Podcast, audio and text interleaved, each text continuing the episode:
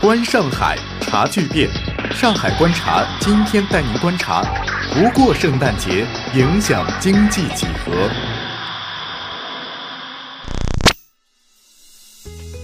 一九三九年，美国零售纺织品协会会长卢哈恩注意到了一件让他非常担忧的事情：那年的感恩节正好是十一月三十号，不可能再晚了，因为感恩节是每年十一月的最后一个周四。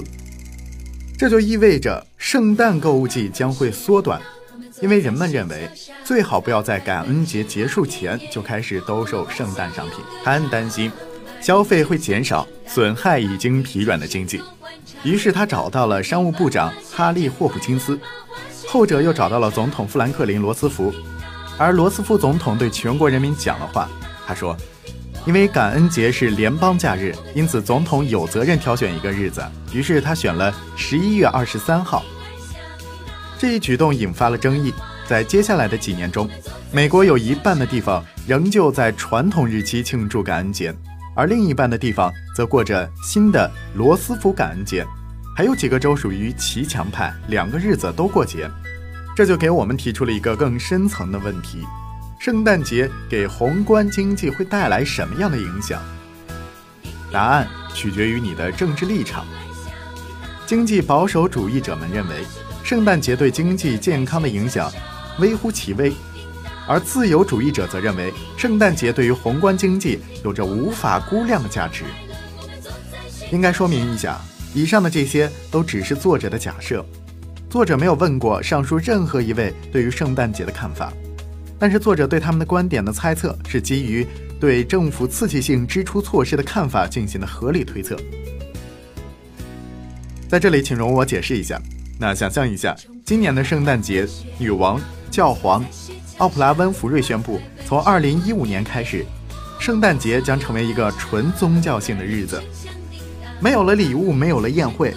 如果人们遵从这一公告，那么明年的十二月，仅在美国就将减少。七百五十亿到一千亿美元的消费支出，那么，然后呢？一种可能性是经济还不错，这是宏观经济学的传统观点。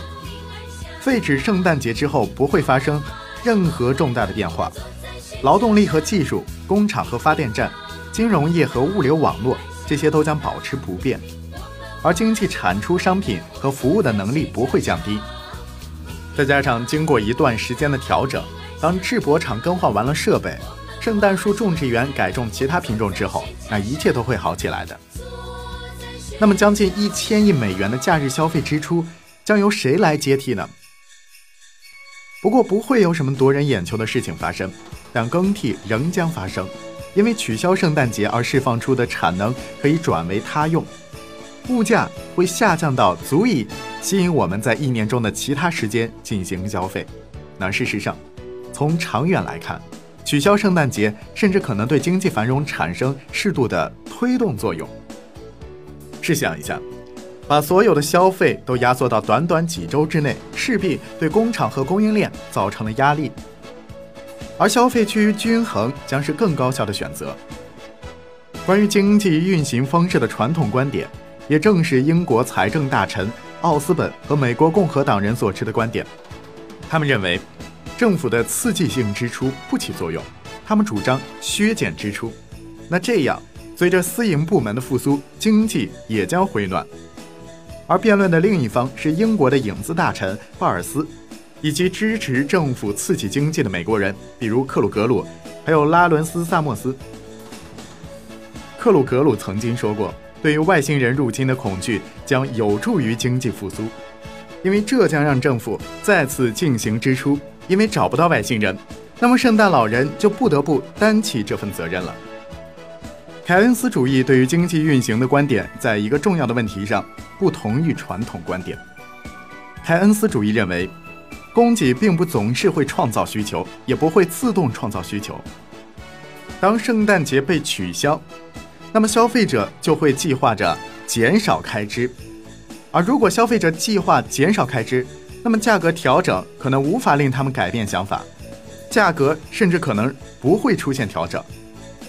如果圣诞节的支出没有了，那么经济将需要许多年才能补上这一块。那么工厂和工人仍将存在，只不过他们将无所事事。到底该听谁的？作者说自己是有偏见的，他对于许多政府支出项目和许多圣诞采购决定都持怀疑态度。那在这两种情况下，人们都过于关注表象，而没有注意受众的真正需求。因此，就长远来说，我们还是应当同时期待小政府和小圣诞。尽管对此很多人都有自己的看法，但不得不承认。今年的圣诞节利率仍然近零，在这一点出现变化之前，自由派将更有说服力。刺激性支出仍然有效，那不管这种刺激是来自于财政部还是来自于北极。好的，各位听友，以上就是今天上海观察的全部内容，感谢您的收听，下期节目我们继续在上海深度观察，再会。